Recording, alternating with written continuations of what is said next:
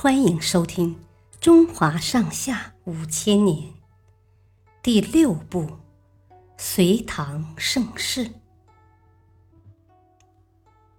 ——韦后之乱。武则天死后，唐中宗复位。他和韦皇后有个女儿，叫安乐公主。韦皇后没有武则天的治国本领，却和武则天一样有野心。安乐公主也和她母亲一样，野心勃勃。她一心想当第二个武则天，特意去找唐中宗，请求废掉皇太子李重俊，立自己为皇太女，将来。好继承皇位，但当时的宰相不同意。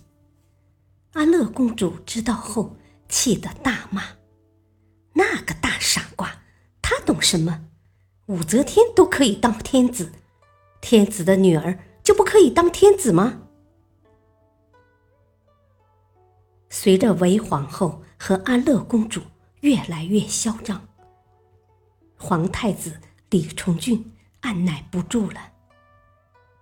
公元七零七年，李重俊和大将军李多作联合起兵，大开杀戒。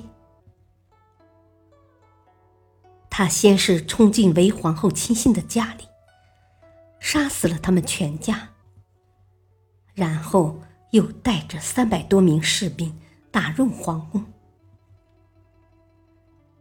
唐中宗害怕了，连忙带着皇后和女儿跑到玄武门楼里。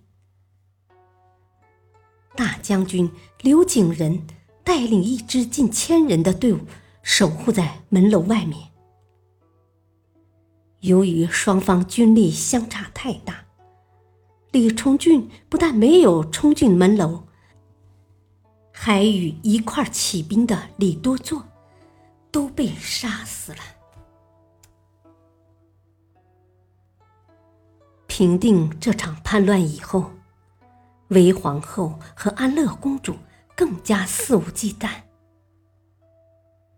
最后将矛头对准了皇帝。这对母女俩为了能当上女皇帝，竟用一张有毒的针笔害死了唐中宗。